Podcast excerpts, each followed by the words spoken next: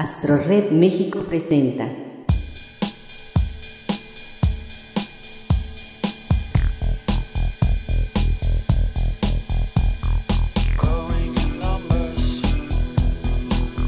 Los amantes de Urania.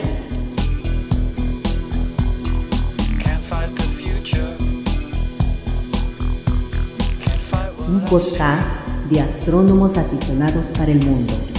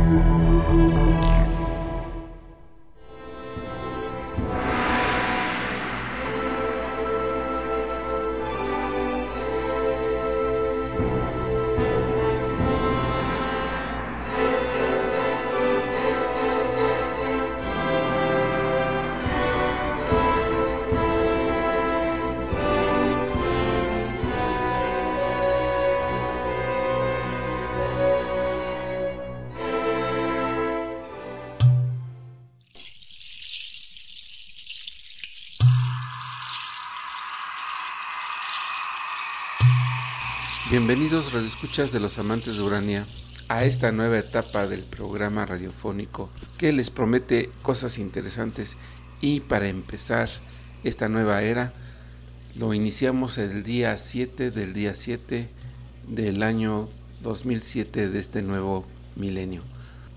¿Por qué? Porque tenemos un evento mediático que es conocido mundialmente con el nombre de las nuevas siete maravillas del mundo. Y antes de iniciar quisiera darles nuestros correos electrónicos que va a ser la forma de interacción con este programa. Escríbanos radioescuchas de los amantes de Urania para darnos sus comentarios y sugerencias. Nuestros correos son astorredmx.yahoo.com.mx y astorredmexico.gmail.com Vamos a comenzar esta nueva etapa de los amantes de Urania con nuestro invitado estrella, el historiador Bernardo Martínez, con quien vamos a platicar sobre este evento mediático, porque es un evento mediático más que nada, de las siete maravillas del mundo. Vamos a tratar en esta mesa de los amantes de Urania cosas que no van a poder escuchar en ningún otro lado, porque vamos a analizar de una forma objetiva lo que lo que es en realidad este evento, las nuevas siete maravillas del mundo. Así que para empezar, saludamos a Bernardo Martínez. Muchas gracias Bernardo por estar aquí en Los Amantes de Urania en esta nueva etapa. ¿Qué tal amigos de Los Amantes de Urania?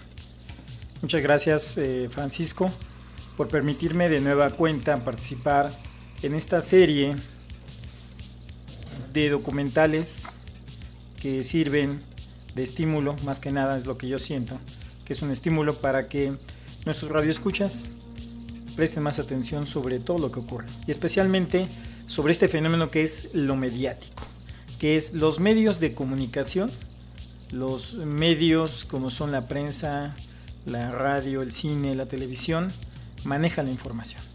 El Internet en especial, ¿no? Un fenómeno mediático implica darle un valor diferente a lo que tradicionalmente se maneja, pero acompañado de imágenes. Lo mediático se vuelve importante con imágenes. Esperamos que esta nueva serie de programas, que también trataremos de ilustrarlas lo más posible, sean de mayor interés para todos ustedes. Así es amigos de Red México, eh, los amantes de Urania, vamos a tener una edición especial de este programa con imágenes y lo podrán descargar en, el, en la página de Astrored de México en www.astrored.org diagonal México. Ahí van a tener un enlace a este programa en forma de audio y video. y por medio de podcast en podomatic.com en, en la dirección amantesdurania.podomatic.com y nos van a escuchar a través de Radio Pulsar en, el sitio de astroredmexico.org diagonal México y en Radio Cosmos, nuestros amigos de Radio Cosmos en radiocosmos.com.mx.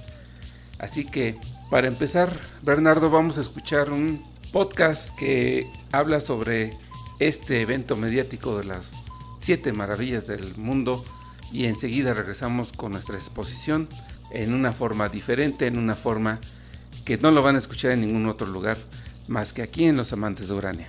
Regresamos enseguida.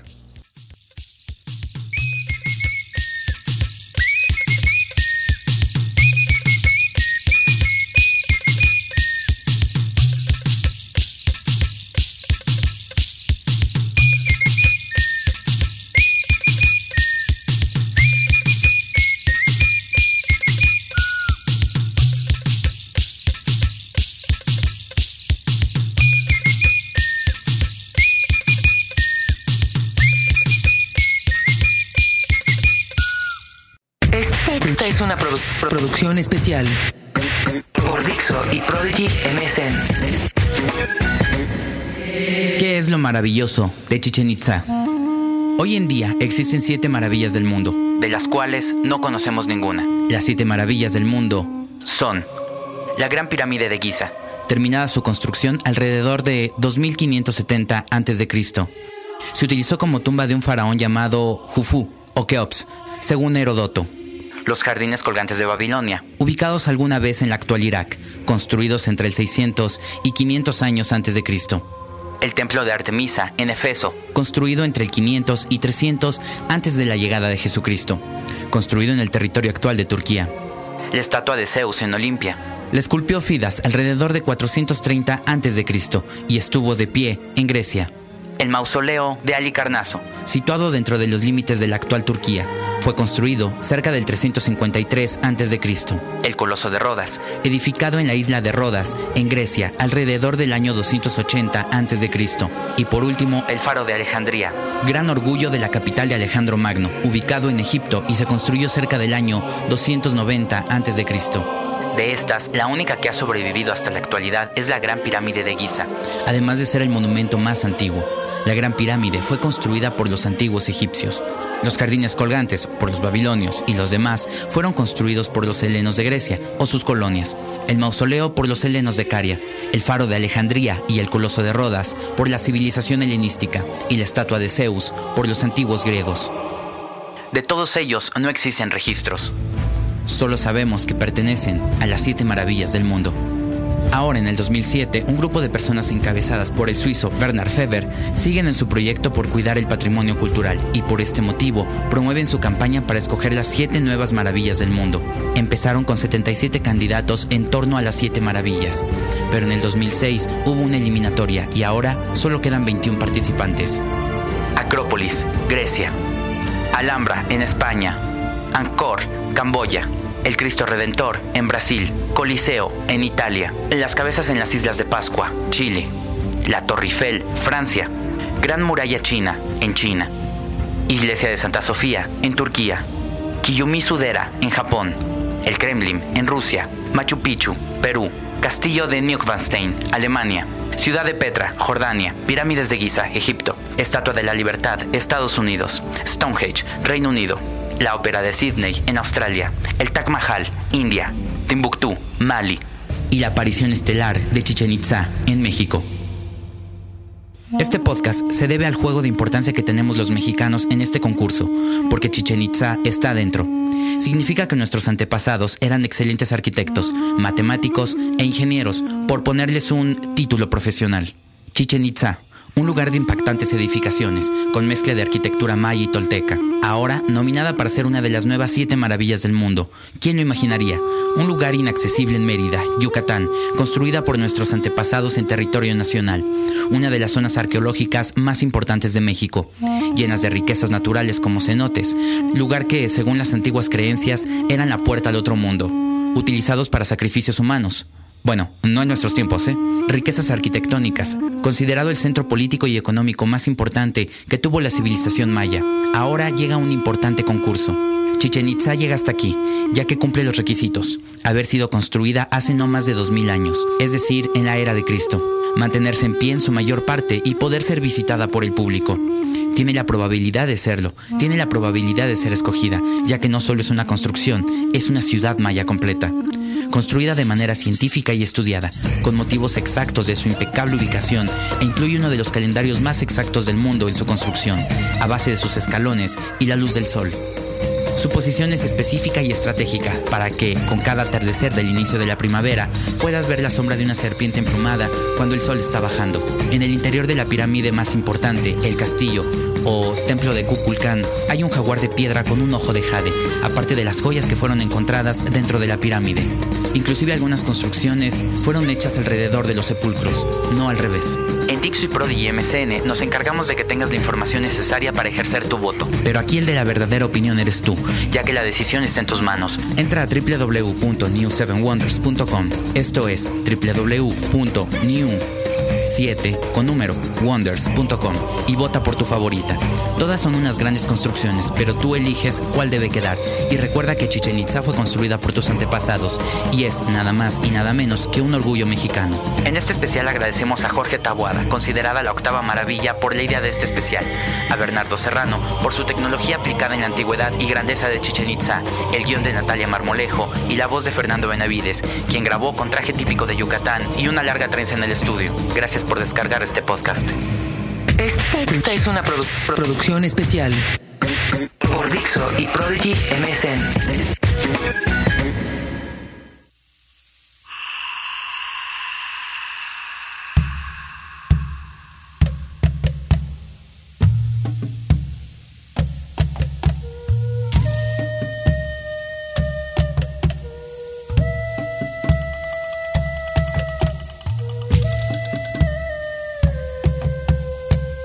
Regresamos a su programa los amantes de Urania con ese tema de las nuevas siete maravillas del mundo. Así que después de haber escuchado esta, esta información mediática eh, que se puede encontrar en todos los lugares a nivel mundial sobre las siete maravillas del mundo, vamos a escuchar ahora a Bernardo Martínez dándonos su punto de vista histórico sobre este evento y su punto de vista histórico sobre Chichen Itza, la arqueología mexicana, arqueoastronomía mexicana, la astrología y sobre eventos históricos que enmarcan este lugar enigmático que es Chichen Itza. Así que el tiempo es poco y el tema es muy largo, así que comencemos con Bernardo Martínez a que nos a que nos exponga este interesante tema. Fíjate, Francisco, que hoy es una fecha interesante. Hoy es día 7 de julio, de, es decir, día 7 del séptimo mes del 2007. Son las 7 de la noche, curiosamente, para que comencemos a hablar acerca de esto que es la propuesta de una nueva maravilla. Bueno, los mayas en realidad todas las ciudades mayas merecerían esa reflexión, ese reconocimiento. Creo que irse sobre Chichen Itza no es la más apropiada. Chichen Itza es, en cierto modo, tiene deficiencias que vamos a ir comentando históricamente.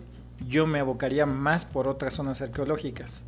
Es, la, es el mayor centro de atención en este momento Chichen Itza.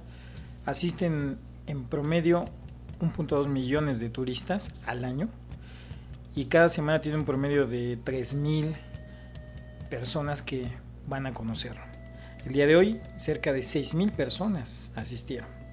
Entonces declarar una zona como esta una maravilla tal vez no sea del todo bueno, porque a la larga tendremos mayor cantidad de personas visitando las, la zona arqueológica y este sentido de que el turismo no protege las zonas totalmente porque hay cierta desconocimiento, hay una falta de cultura eh, por querer, por el morbo, querer conocerlo, pues más bien redundará en destrucción de la zona arqueológica.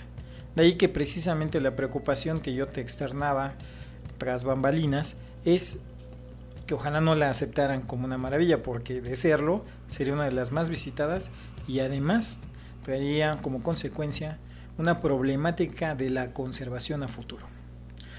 Generar una nueva maravilla implicaría no conservar esta zona arqueológica por más de 100 años, sino tenerlo por un espacio de 10 o máximo 20 años.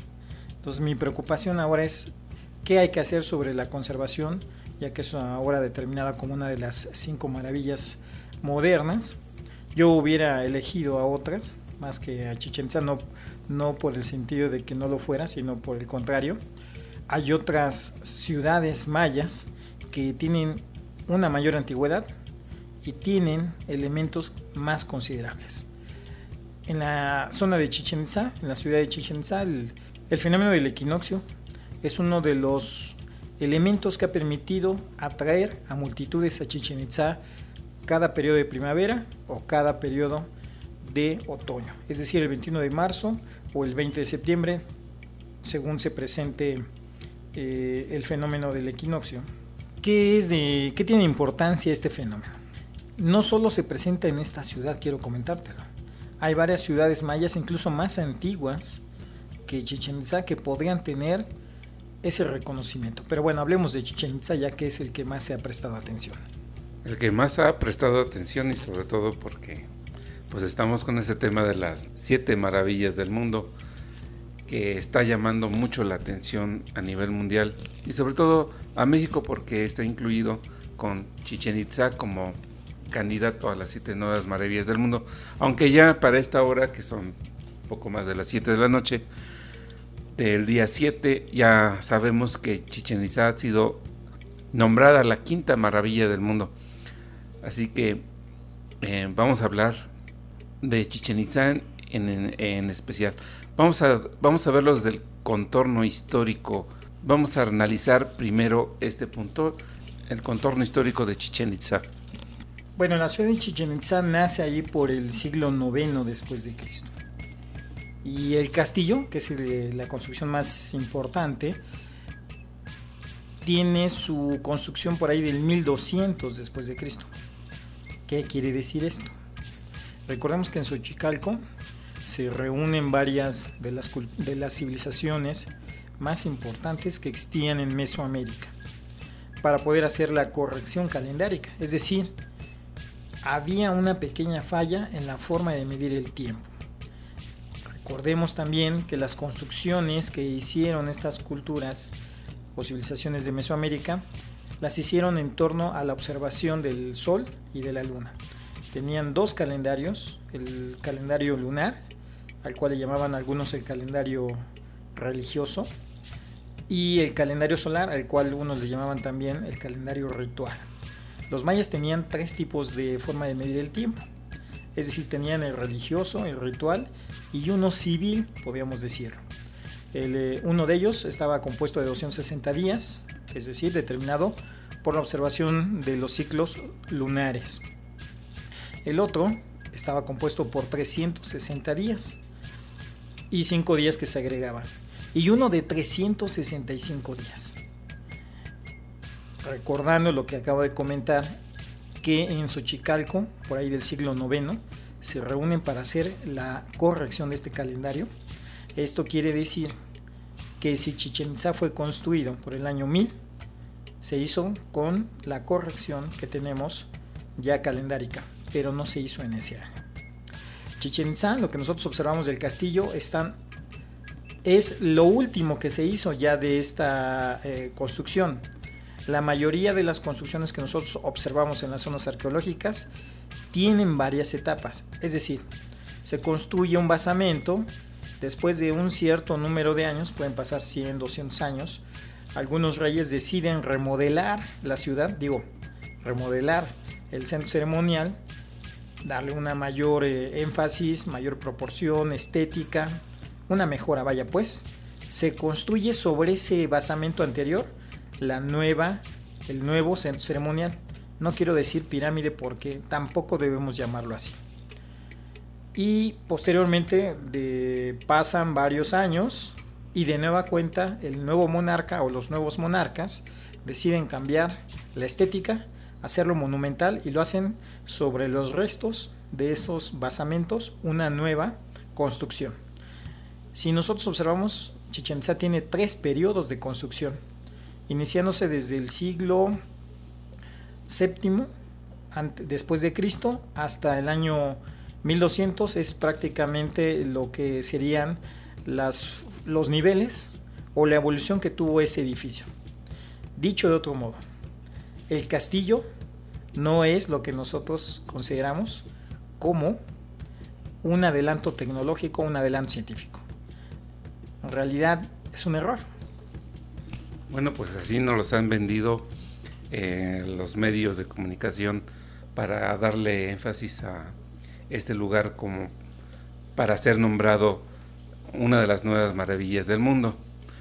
Eh, por lo menos así lo hemos escuchado tanto en radio, televisión, internet, pero ¿qué es lo que sucede en realidad, Bernardo? Pues mira, uno de los que primero habló de Chichen fue Francisco Montejo y Landa, eh, Diego de Landa, precisamente aquel clérigo que llegó a la zona de Yucatán y destruyó la mayoría de los dioses, la mayoría de, de los dioses antiguos, de los dioses mayas, sus estelas, sus representaciones escultóricas, destruyó la mayoría de los códices. Curiosamente después, Landa, él mismo, nos dio la información acerca del calendario maya, de sus tradiciones, de sus ritos, ceremonias, de lo que significaba ser los mayas. Después de que destruyó todo, se dio cuenta de que había deshecho la memoria de un pueblo y que era importante, y él construyó toda una traducción, una, recopilación, eh, una recopilación de la historia, una recopilación de la historia oral de los mayas, y escribió un libro que es precisamente la riqueza que nosotros tenemos acerca de todo lo que fueron los mayas. Pero Landa fue uno de los primeros detractores de esta información. Eh, pasa el tiempo y curiosamente Eric Thompson, uno de los máximos arqueólogos, que se dedicó al estudio de toda la lapidaria, eh, de todo lo que son la información, los glifos que contenían en las estelas mayas la hizo Eric Thompson. Eric Thompson compró una hacienda que se llamaba Chichen Itza en 1900. La zona arqueológica estaba dentro de su hacienda. Él mismo hizo los primeros hallazgos, que ahora son muy populares en, la información histórica, arqueológicamente hablando. Y él fue uno de los que también saquearon la zona arqueológica. Posteriormente, bueno, sabemos que se, a través de los museos se conservaron varios de los elementos que hoy son muy connotados eh, para nosotros los mexicanos y que nos permiten conocer más acerca de nuestra historia, bueno, de la historia de los mayas. Y fíjate que uno de los primeros que desearon conservar toda la información de las culturas prehispánicas fue nada menos que Maximiliano y Carlota. En 1864, cuando llega Maximiliano, él eh, manda a hacer varias de las obras eh, para el desagüe, manda reconstruir la zona de la Avenida Reforma y en los trabajos se descubren artesanías, se descubren restos arqueológicos que cuando lo hacían, el primero que iba a visitar estos hallazgos era Maximiliano. Muy preocupado por todo esto. Carlota misma aprendió náhuatl y tenía entre sus 50 damas a una de las descendientes de eh, una, princesa, bueno, más bien una descendiente de eh, y de Moctezuma. Era alguien que podía haber sido la emperatriz, digámoslo de algún modo, pero no fue ella, fue, fue Carlota. Y Maximiliano se preocupó tanto de esto que mandó recopilar todas esas piezas arqueológicas que se descubrieron en la construcción del canal de desagüe y en, toda la, avenida Reforma y mandó construir, crear el Museo Nacional. Esa colección importantísima de hallazgos arqueológicos fue, fue la que después Juárez y Porfirio Díaz dieron a conocer posteriormente y permitió una riqueza enorme de lo que era el pasado de las culturas prehispánicas. No ha sido la única historia o la única anécdota de extranjeros que llegan a amar más a México que los propios mexicanos. Curiosamente, muchos extranjeros ven en México lo que los mismos mexicanos no vemos. Pero no vamos a salirnos del tema, vamos a continuar con esto de Chichen Itza. Bueno, antes de continuar, quiero terminar esa anécdota que, que estaba comentando de Maximiliano y Carlota. El mismo Maximiliano manda, manda eh, crear la Comisión Científica de México, en francés, Comisión Scientifique du Mexique, que fue una de las primeras, eh, primeros grupos científicos que viajó hacia la zona de Teotihuacán, estableció la latitud y la longitud y de varios otros de las ciudades más importantes, yendo desde el centro hasta la zona del norte y hasta la parte sur de todo el país. Fue la primera vez que se conoció geográficamente el país y se determinó cada una de las la latitud de las ciudades más importantes, latitud y longitud. Pero en el caso de la zona arqueológica de Teotihuacán, fue la primera que se fotografió. Recuerde, recordemos que con Maximiliano se trajo la fotografía a México y se hizo una difusión enorme. Se fotografiaron las, la pirámide, valga la expresión en este momento, de las pirámides del Sol y de la Luna, la calzada de los muertos. Y también se fotografiaron las zonas mayas. Charney, que fue uno de los fotógrafos precisamente que viene con esta expedición y que se va a la zona maya, se ve verdaderamente abrumado por toda la el espectáculo que era ir a cada uno de estos sitios. La misma Carlota se fue 11 meses a Yucatán y yo creo que gracias a ella están todavía esas cadenas con las que se estas y que gracias a Carlota se pusieron unas cadenas para poder ascender hasta la parte superior de las pirámides en Uxmal y en la misma Chichen Itza. O sea que esas cadenas que yo utilicé para subir y bajar esa pirámide cuando todavía se podía subir y bajar al castillo Cuculcán, son cadenas puestas por Carlota. Bueno, fueron puestas en el periodo de, la emperatriz para que ella pudiera ascender.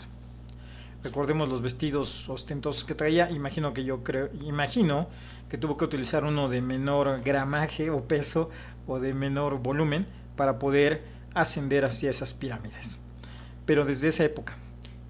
Ahí notamos la importancia de, y el interés de estos monarcas, monarcas que querían ser monarcas mexicanos y que tomaban todo, la, todo descubrimiento arqueológico como uno de los principales elementos para poder conocer la historia.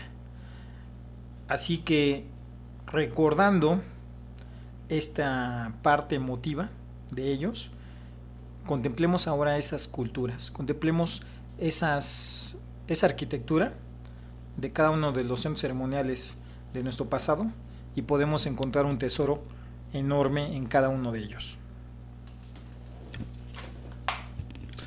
Vaya que si me has dejado de seis en esta primera parte de este nuevo programa de los amantes de Urania, en esta nueva era sobre el, entorno histórico alrededor de la zona arqueológica de Chichen Itza.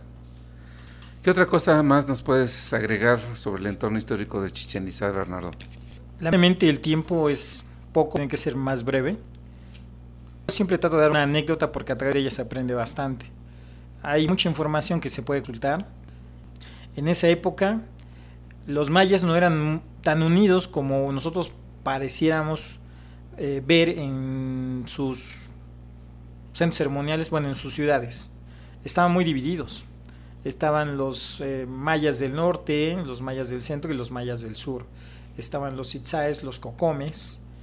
Y había una guerra entre ellos, incluso entre los itzaes y los cocomes. Estaba la Liga de Mayapán, la cual hizo la guerra contra los itzaes y, y que estos tuvieron que emigrar de sus ciudades por ahí del año 1200. No se sabe qué pasó en todas las zonas mayas, no se sabe qué pasó en la zona maya. Por ahí del 1200 desaparecen. Se van a las se van a la selva y dejan dejan sus ciudades. ¿Qué pasó con los mayas en el siglo XIII? Es una incógnita hasta nuestros días. Algunos mencionan que fue debido a, una sequía que destruyó sus cosechas y que padecieron hambre. Otros investigadores han encontrado que posiblemente haya sido un incremento de enfermedades y que causó una disminución demográfica. Algunos más dicen que son las guerras, precisamente entre los Itzáes y los Cocomes, que produjo la caída de estos ceremoniales.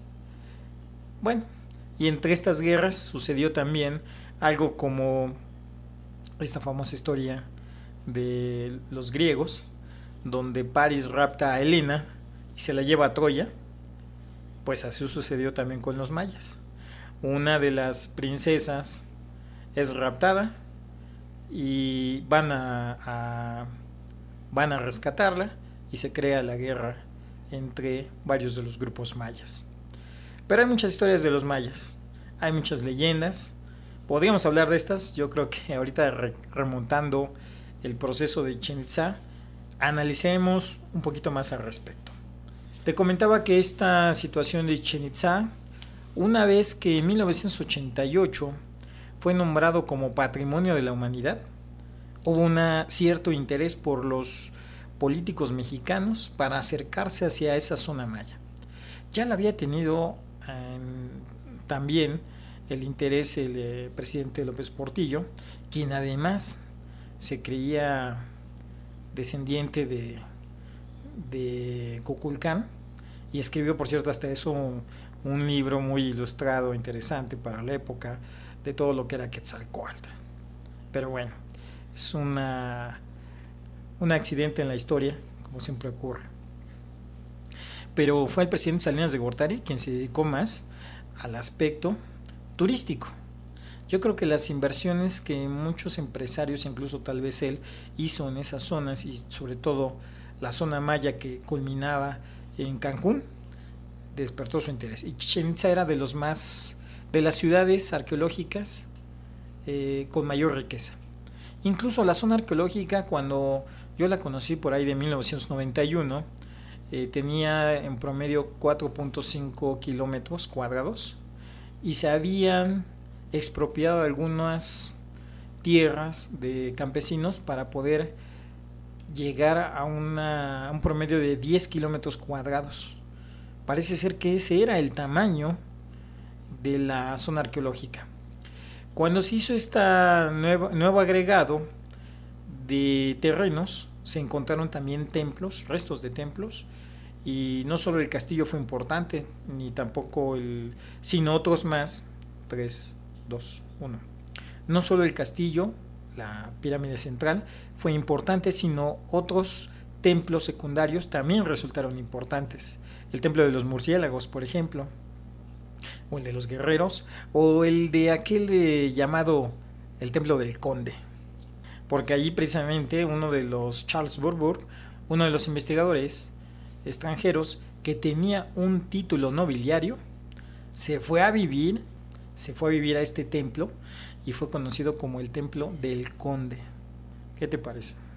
Historias bastante interesantes alrededor de la zona arqueológica de Chichen Itza. Algo que me estaba saltando en la mente cuando estabas mencionando los ilustres expresidentes de México y su relación con Chichen Itza en alguna manera cultural o en otra manera comercial, como es el caso de Salinas de Gortari. Recuerdo yo que en, en el sexenio de, del presidente Salinas de Gortari, su proyecto turístico fue Huatulco. Eh, surgió la, la, zona turística de Huatulco y él mandó a varios arqueólogos a buscar evidencias arqueológicas en Huatulco. Eh, se invirtió mucho dinero para explorar la zona. Y esto me imagino que por, porque las zonas arqueológicas le dan plusvalía a las zonas turísticas.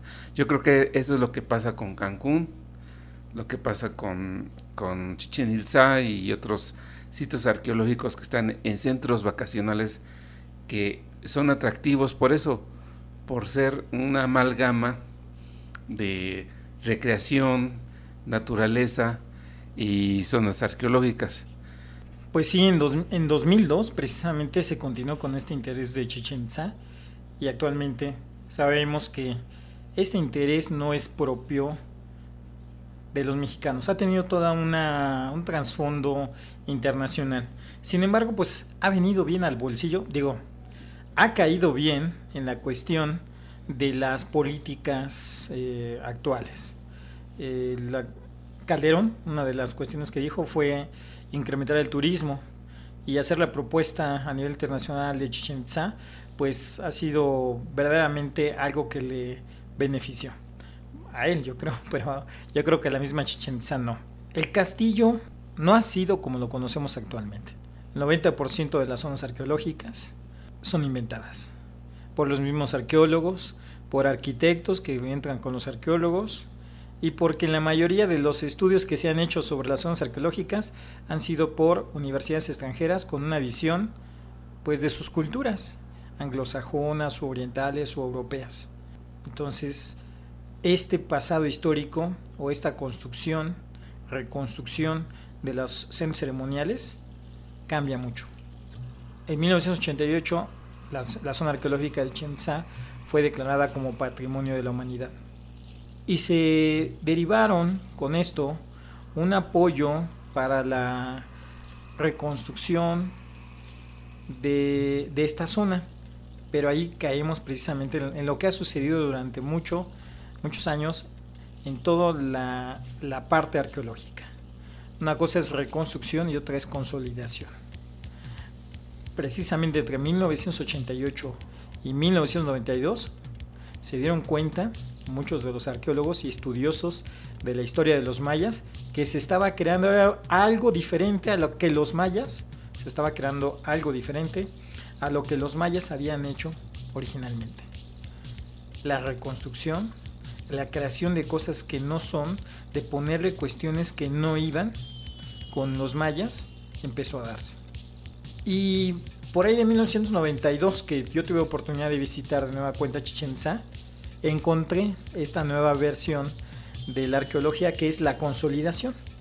Esto quiere decir, si se encuentran las piedras de alguna estructura importante, se consolidan hasta donde se son, se consolidan o se reúnen, se conjuntan, se amalgaman hasta lo que puede ser lógico, no construirlo. Me tocó ver, por ejemplo, la crestería de un templo que se había caído y estaba en una escalinata y ahí la reconstruyeron, bueno, más bien ahí la consolidaron. Bueno, creo que también hay cosas que son muy lógicas y obvias y no había que dejarla ahí. La crestería va en la parte superior del, templo. Y dejarla así a medio camino, pues te indica o que no hubo un criterio adecuado sobre la, la eh, consolidación. También pienso que hicieron lo adecuado, porque estaban cayendo ya en cuestiones, como lo dije, erróneas, de construcción, de crear elementos que no tenían los mayas.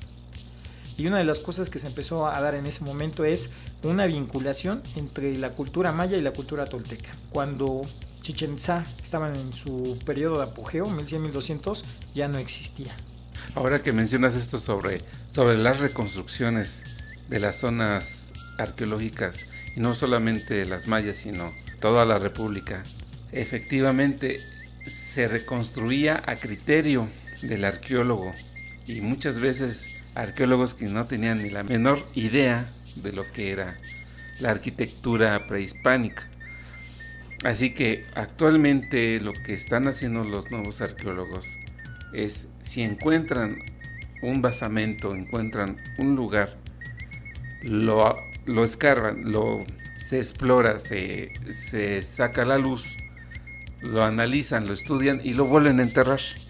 porque si no se tienen los suficientes elementos como para reconstruir ese lugar, es mejor dejarlo como está. Pues fíjate que ahí en la zona de Chichen Itza hay un templo muy idéntico al de los murciélagos, que ese por cierto estaba conservado. Pero también te digo, caen en criterios a veces disparatados. Ese templo que se encuentra aproximadamente a unos 3 kilómetros y medio de la parte central de Chichen Itza, se dejó nada más los basamentos. Se dejó nada más la parte, digamos, de donde surgían las columnas y las eh, paredes y ya no se siguió más. Pero es idéntico al templo de los murciélagos. Nada más que no le hicieron el techo ni lo reconstruyeron. Bueno, está bien llegar a ser muy conservador y tener ciertos criterios, pero si tienes ya un modelo y encontraste el otro, pues no hay problema para repetirlo. Pero qué bueno que lo dejaron así también, porque como ya dije, crear cosas es inventar cosas. Chichen Itza es una invención de los arqueólogos. El fenómeno del equinoccio es una invención de los arqueólogos y de quienes quieren crear centros turísticos. Sí, porque me mencionabas tras bambalinas que estos fenómenos de luz y sombra son muy comunes en estos edificios eh, prehispánicos porque la mayoría de ellos, los más importantes, los que son templos ceremoniales, están alineados siempre hacia los equinoccios.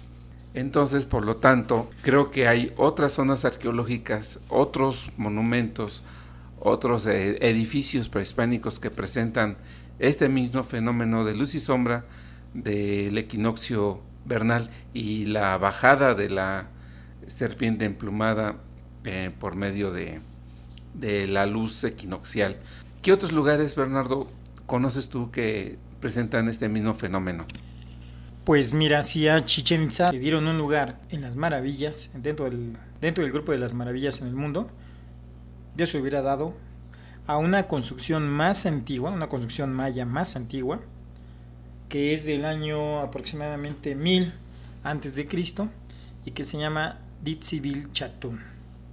Allí en Ditzibil Chatun, en esta zona arqueológica situada al norte de Mérida, es una especie de arco, una puerta, en este templo conocido como las siete muñecas porque ahí se encontraron siete figuras femeninas en escultura.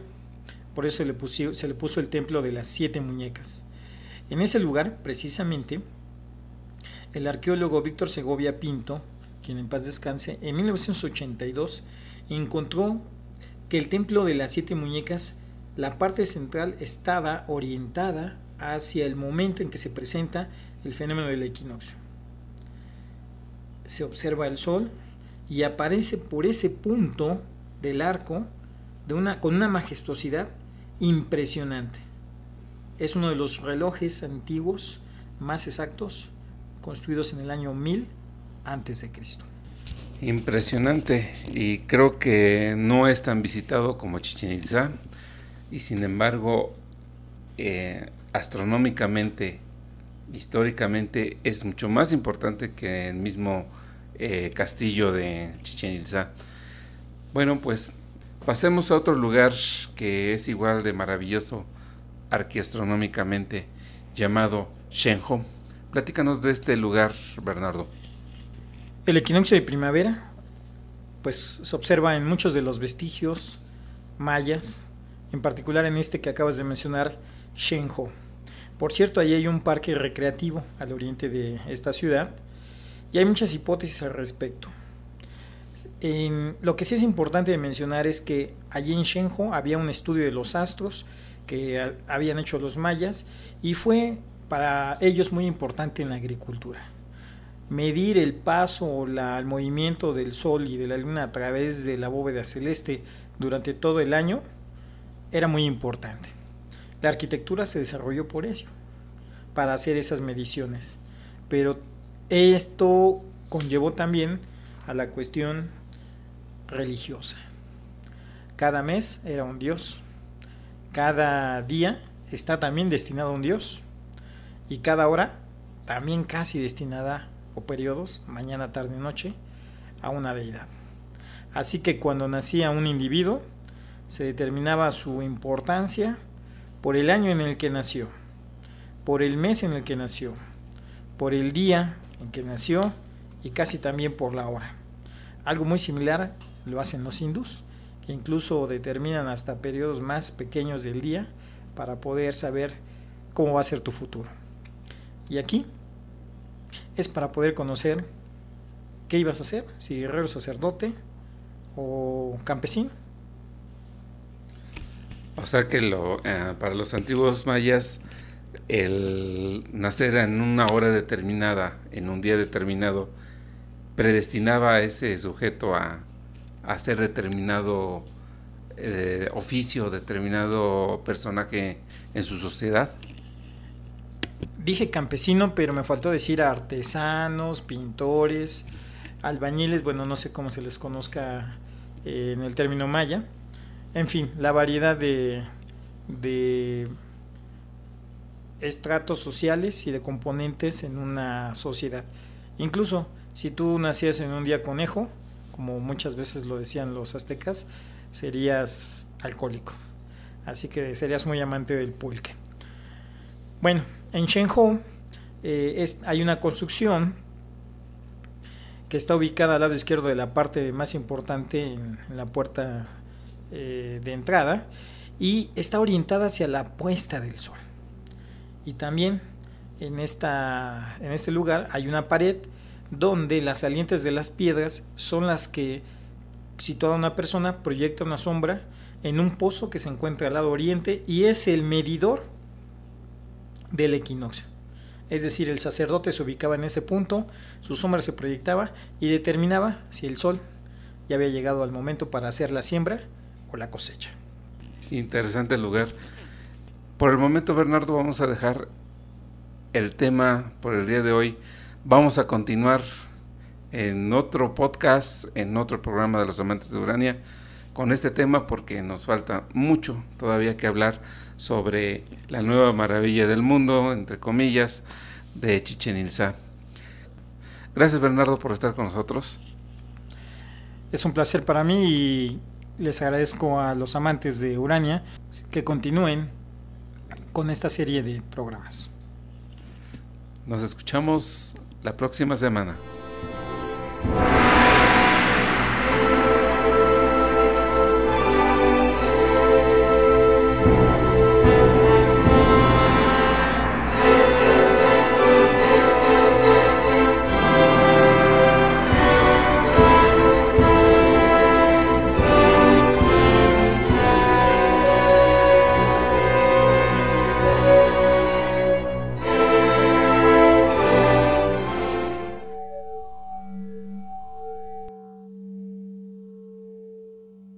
Fue Los Amantes de.